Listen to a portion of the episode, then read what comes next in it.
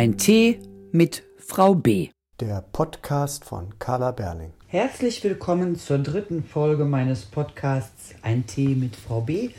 Ich habe euch in der ersten Folge versprochen, ab und zu kleine Leseproben einzulesen. Das möchte ich heute tun. Und zwar 15 Minuten aus dem Buch Sonntagstod. Das ist das erste Buch der Reihe mit ihrer Wittekind.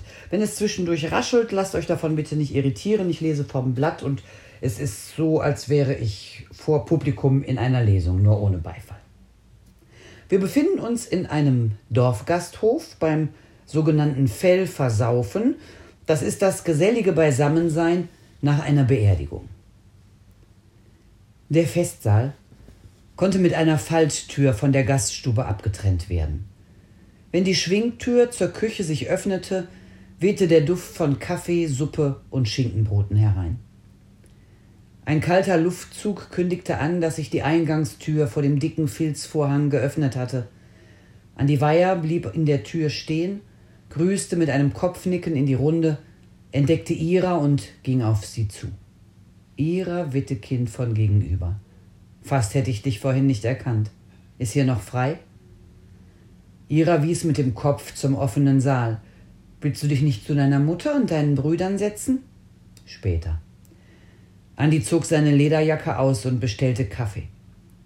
Wie lange ist es her? Dass wir uns das letzte Mal gesehen haben? Auf der Hochzeit von Verena und Richard. Vor zwölf Jahren. Ja. Wer hätte damals gedacht, dass die beiden so enden würden? Verena und du, wart ihr noch befreundet? Wir haben ab und zu telefoniert, mehr nicht. Wir führten ziemlich unterschiedliche Leben. Da gab es irgendwann nicht mehr viele Gemeinsamkeiten. Die Kellnerin verteilte Schnäpse. Ira nahm das beschlagene Glas entgegen, schnupperte an der klaren Flüssigkeit und schüttelte sich. Was für eine Tradition, mit kaltem Wacholder auf die Toten anzustoßen. Weißt du Näheres? fragte sie. Verenas Vater hat mich angerufen, war total durch den Wind und hat mir eine ziemlich wilde Geschichte erzählt. Andi nickte. Es heißt, Amelie Schäfer sei am Neujahrsmorgen in die Wohnung der beiden gegangen. Sie hatte angerufen, weil es neben einem Hotel irgendein Problem gab. Und weil niemand ans Telefon ging, ist sie rüber, tja, und da lagen sie dann in ihren Betten. Als Günther Friese ihrer am Telefon mit rauer Stimme erzählt hatte, dass seine Tochter Verena und ihr Mann Richard tot seien, hatte sie nicht nach Details gefragt. Sie ließ ihn reden und konnte nicht glauben, was sie hörte. Richard habe seine Kleine umgebracht, besoffen habe er sie gemacht und ihr Tabletten gegeben, dann habe er selbst eine Flasche Schnaps ausgetrunken und auch Tabletten genommen. Ira fragte, hat Richard eigentlich keinen Abschiedsbrief hinterlassen? Ich weiß nur von meiner Mutter, was im Dorf geredet wird, und von einem Abschiedsbrief habe ich nichts gehört. Sie schaute wieder hinüber in den Saal. Andis Mutter Elsa Weyer saß zwischen ihren Söhnen Markus und Thomas.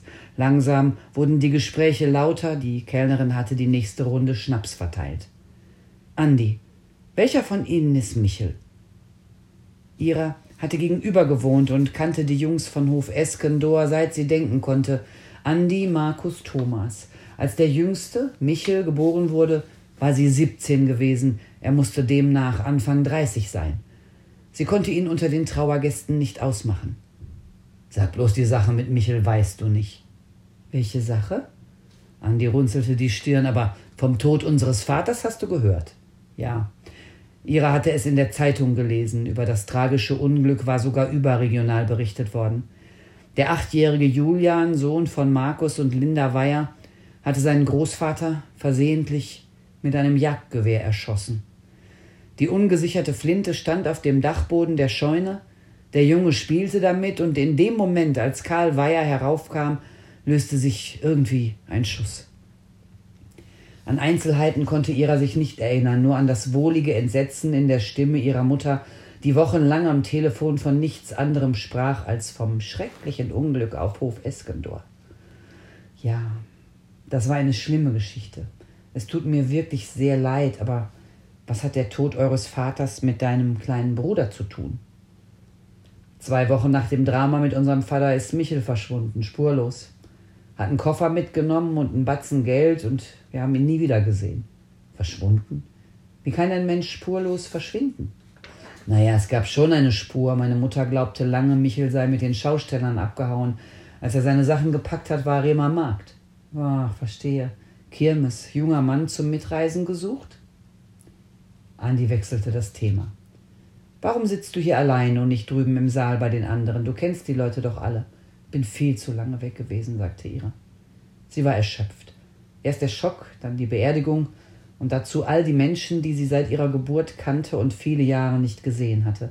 Es war, als wäre sie in die Vergangenheit zurückgekehrt, aber Verena fehlte. Erstaunt stellte sie fest, dass ihr diese ganze Geschichte doch mehr zu schaffen machte, als sie auf dem Friedhof noch gedacht hatte. Sie hörte Andi wieder zu. Tja, dann habe ich Doro kennengelernt. Zwei Jahre später hat sie mich verlassen und ist mit unserer Tochter und ihrem Neuen nach Mallorca gezogen. Ein bisschen habe ich so gemacht wie du, als dein Typ dich verlassen hat. Hab die Brocken hingeschmissen, bin abgehauen, hab auf dem Kreuzfahrtschiff gekocht. Nur Mittelmeer, war eine tolle Zeit.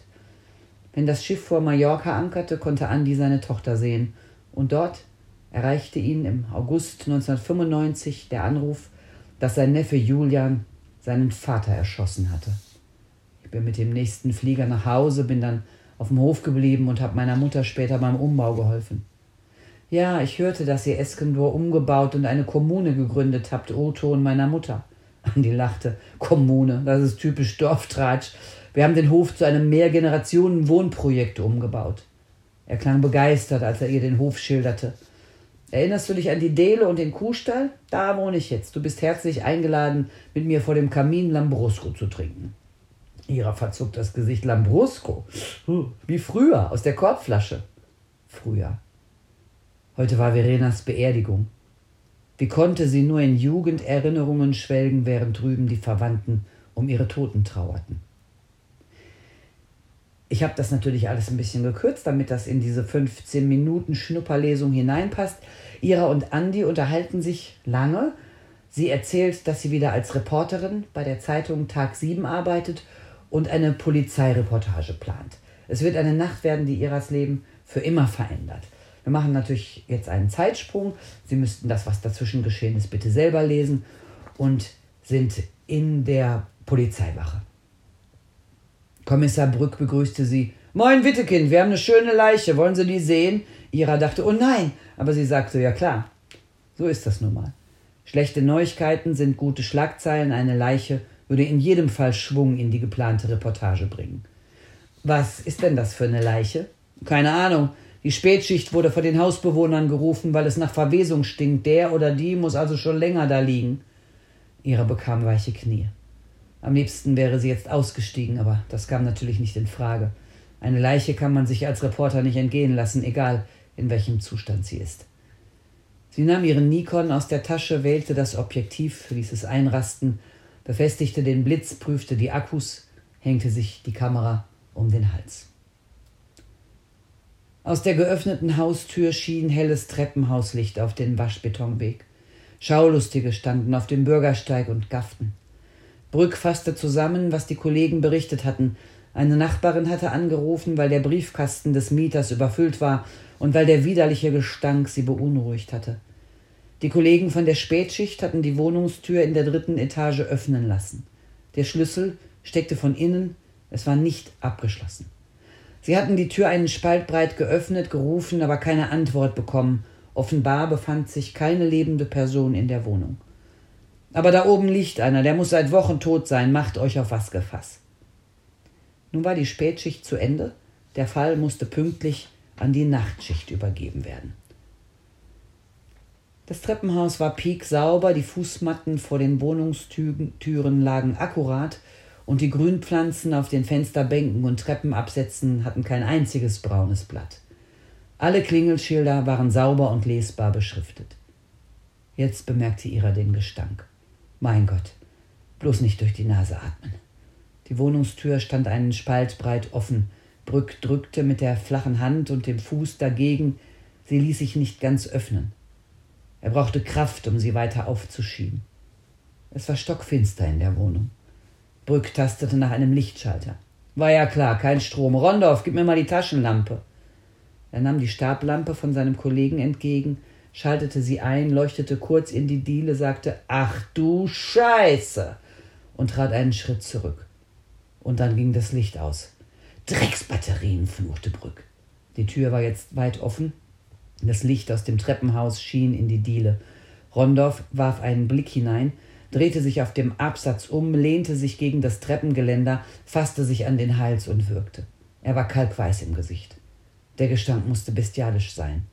Ira atmete kurz und flach durch den Mund. Sie glaubte, der Geruch habe sich auf ihre Zunge gelegt und sie könne ihn schmecken. Sie wusste, wenn sie das nur einmal roch, würde sie kotzen. Bitte, Kind, kommen Sie mal her und machen Sie Licht mit Ihrem Blitz, sagte Brück. Sie trat vor und blickte in einen schmalen Flur, dessen Fußboden mit Plastiktüten, angerosteten Dosen, Kippen und leeren Flaschen fast vollständig bedeckt war. Nur ein schmaler Trampelpfad war frei. Wie ferngesteuert hob Ira die Nikon und drückte auf den Auslöser. Brück hielt sie am Ellenbogen fest und half ihr, langsam durch den kniehohen Dreck zu warten. Blitz, das Badezimmer. Auf dem schmierigen Fliesenboden Zeitungen, Kippen, Plastiktüten, Undefinierbares. Vorne ein Hocker, darauf zerknülltes Papier und Kartons. Blitz. Auf der Fensterbank einen halben Meter hoch gestapelter Abfall verschiedenster Art. Im Waschbecken leere Flaschen, Raviolibüchsen mit verschimmelten Resten, Blitz. Die Kloschüssel bis oben an den Rand zugeschissen, die Klobrille mit Fäkalien beschmiert, Blitz. Die Badewanne zu einem Drittel mit Abfall gefüllt. Iras Puls raste, ihr wurde schwindelig, sie atmete kurz, hastig, durch den Mund, nur durch den Mund, bloß nicht riechen, bloß nicht riechen. Stille in der Wohnung. Nur das Knirschen des Mülls unter ihren Füßen und ihr heftiges Atmen waren zu hören. Die Küche. Blitz, dasselbe Chaos. Verkrustetes, verfaultes, verwestes, stinkendes, Scherben, kein Zentimeter ohne Unrat, Müll, Kippen, der Wohnschlafraum, Müll, Blitz, Müll, Blitz, Müll, Blitz, ein brauner Totenschädel. Ira schrie auf, griff nach Brücks Arm, krallte sich fest, ließ die Kamera los, sie baumelte am Gurt um ihren Hals. Stockdunkel. Dennoch sah sie den halb verwesten Schädel kaum zu erkennen zwischen all dem Abfall. Eine Leiche, eine Leiche da vorne auf dem Bett im Dreck, im Müll, zwischen zerlumpten Decken und einem versifften Kissen, keine drei Meter von ihr entfernt. Ein grelles, überbelichtetes Bild manifestierte sich in ihrem Kopf. Tiefe, leere Augenhöhlen. Brücks Stimme war belegt. Könnten Sie das wohl noch mal fotografieren? Schaffen Sie das? Ira nahm die Kamera hoch, es blitzte, blitzte, blitzte. Sie sah nicht hin, kniff die Augen fest zu. Ihr war schlecht, sie würde gleich umfallen, mitten rein in diese ganze Schweinerei. Nein, bloß nicht fallen, nur raus, schnell raus hier. Sie drehte sich um und stapfte zum Treppenhaus zurück, rannte hinunter, hinaus vor die Tür, sog gierig die eisige Nachtluft ein. Was war da oben verdammt nochmal passiert? Hatte den einer umgebracht oder war der am Dreck verreckt? Kripo und Notarzt trafen ein. Wart ihr schon drin? fragte der Arzt. Jupp, sagte Brück, der jetzt auch draußen stand und die frische Luft inhalierte. Und? Oben ist es dunkel, bei unserer Dienstlampe sind die Akkus verreckt. Und konntet ihr trotzdem was erkennen? Nee, nur dass der nicht erst seit gestern da liegt, sondern schon ein paar Tage länger. Der Arzt sagte, Mist, hoffentlich geht er mir nicht auf, wenn ich ihn untersuche. Brück wandte sich an die Kollegen von der Kripo und nannte die Fakten. Ein Toter, höchstwahrscheinlich der Wohnungsmieter M. Sonntag steht an der Klingel. Daten werden zurzeit in der Zentrale gecheckt, Fremdverschulden unwahrscheinlich. Der Hauptkommissar übernahm den Fall. In dieser Nacht geschehen natürlich noch andere Dinge und es gibt weitere Einsätze, über die Sie dann aber bitte in dem Buch Sonntagstod selber lesen müssen. Um halb drei saßen sie wieder in der Wache. Brück begann Berichte über den Abend zu schreiben.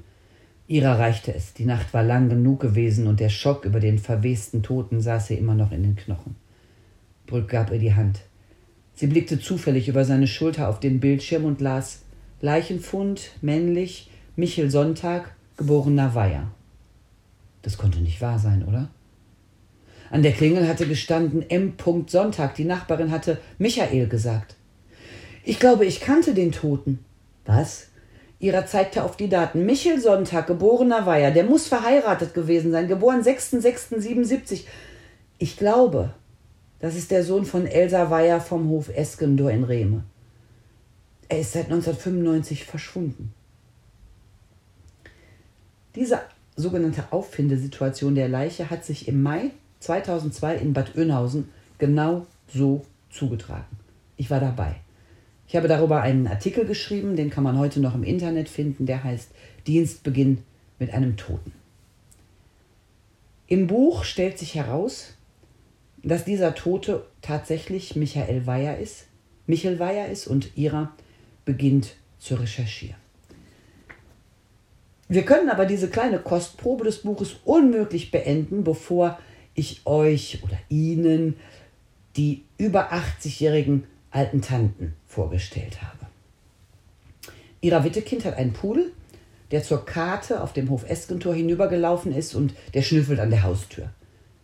Als die sich plötzlich öffnete, sprang die Hündin erschrocken zurück.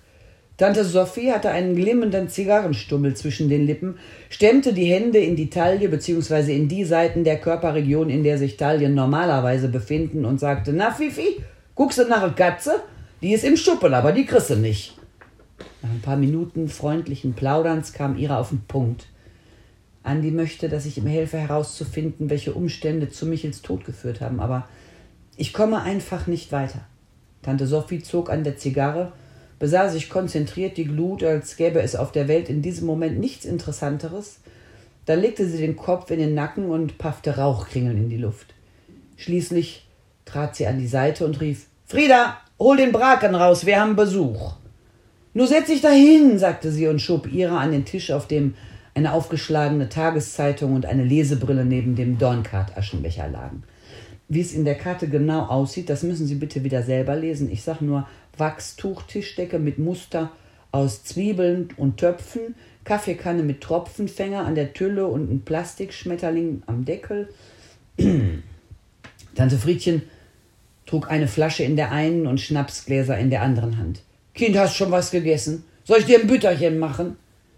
Die knorrigen Frauen wirkten so eifrig und herzlich, dass ihrer ihnen nichts abschlagen konnte. Sie fütterten den Hund mit drögem Brot, schmierten für ihrer Stullen und servierten hausgemachten Brakenschnaps. Aus den Gläsern für gut, die sind nur für, wenn Besuch kommt, erklärte Tante Friedchen. Jetzt sitzen sie also in der alten Karte auf dem westfälischen Hof, Stunde um Stunde, und die Alten erzählen aus der Familiengeschichte. Ära begreift, dass hinter der idyllischen Fassade der Provinz unfassbare Abgründe lauern, und durch ein winziges Detail wird ihr klar, dass es zwischen dem Tod von Verena und Richard und der verwesten Leiche im Müll einen unfassbaren Zusammenhang gibt. Und wenn ich Sie jetzt neugierig gemacht habe, dann können Sie den Rest selber lesen. Sie müssen aber dafür vorher 9,99 Euro für das Taschenbuch oder das E-Book bezahlen. Ich bedanke mich fürs Zuhören und sage für heute Tschüss zusammen.